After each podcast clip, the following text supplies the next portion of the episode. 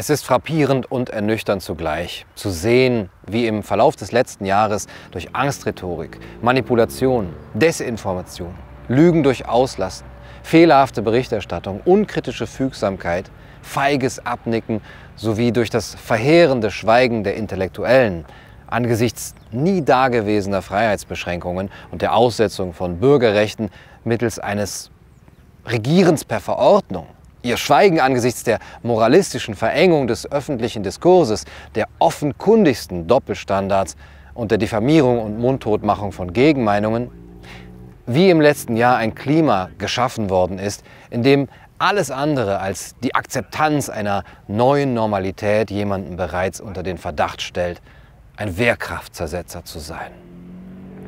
Nun, das Immunsystem einer Gesellschaft einer Gesellschaft, die sich frei und offen nennen will. Dieses Immunsystem, eine freie und unabhängige Presse und kritische, sich mit keiner Seite gemein machende Intellektuelle, das hat sich als äußerst geschwächt erwiesen. Die Pandemie hat uns gezeigt, dass es nicht nur prekäre, sondern auch hochdotierte Bullshit-Jobs gibt und dass diese derzeit von unseren Medienintellektuellen ausgeführt werden.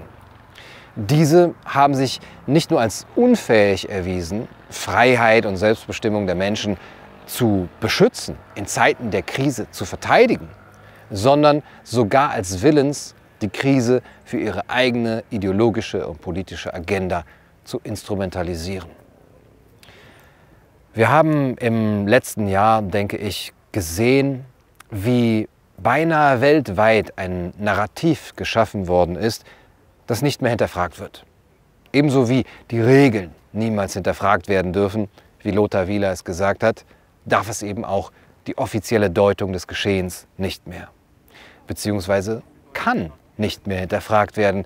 Es sind in nie dagewesener Geschwindigkeit so viele Selbstverständlichkeiten entstanden, dass die allermeisten Menschen zu Gedankenverbrechern eben gar nicht werden können, weil sie nicht mehr in der Lage sind, weil ihnen die Begriffe dafür fehlen. Die Begriffe dafür, Dinge auch anders zu sehen, Dinge anders zu denken und zu deuten. Wer hingegen hinterfragt, der gehört pauschal zu den Spinnern und Wirrköpfen, wie Reinhard Becker vom ARD es gesagt hat, ist ein rücksichtsloser Covidiot, wie Saskia Esken es gesagt hat, oder ein Verschwörungsideologe, wie Gerd Skobel es gesagt hat. Tja, wer vor einer schleichenden Entwicklung hin zur Technokratie, zum Bürokratismus und zur entsubstantialisierten Demokratie warnt, der wird in eine Ecke mit Extremisten gestellt. Oder er riskiert seinen Job und seine Karriere. Und das ist ein absolutes Armutszeugnis für jede Gesellschaft, die sich frei und offen nennen will. Und das Schweigen, das Schweigen der Intellektuellen angesichts dieser skandalösen Praktiken, dieser offenkundigen Doppelstandards und dieser bedenklichen Prozesse, dieses Schweigen macht sie zum Mitschuldigen.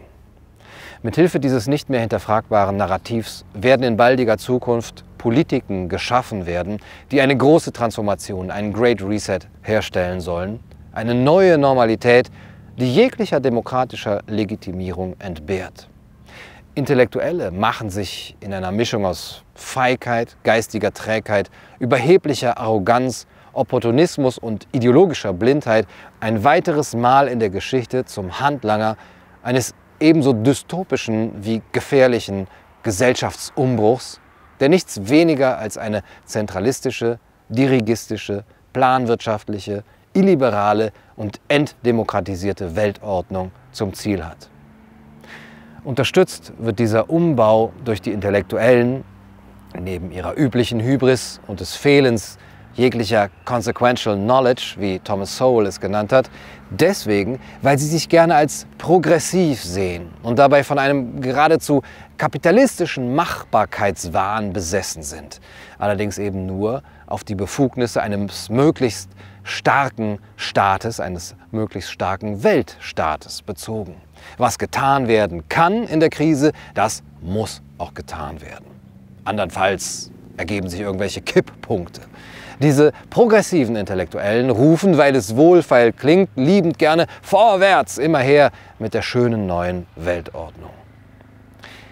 Ein konservativer Intellektueller hingegen sollte sich stattdessen lieber hesitate auf die Fahnen schreiben, wie Sir Roger Scruton es einmal ausgedrückt hat. Hesitate. Was wir bräuchten, sind eben vor allem solche im besten Sinne des Wortes konservative, auf Vorsicht drängende Intellektuelle, die sich nicht zu schade sind, zögert zu rufen. Aber elitaristische Weltverbesserungspläne lassen sich damit eben nicht so richtig umsetzen. Und es klingt auch nicht so sexy.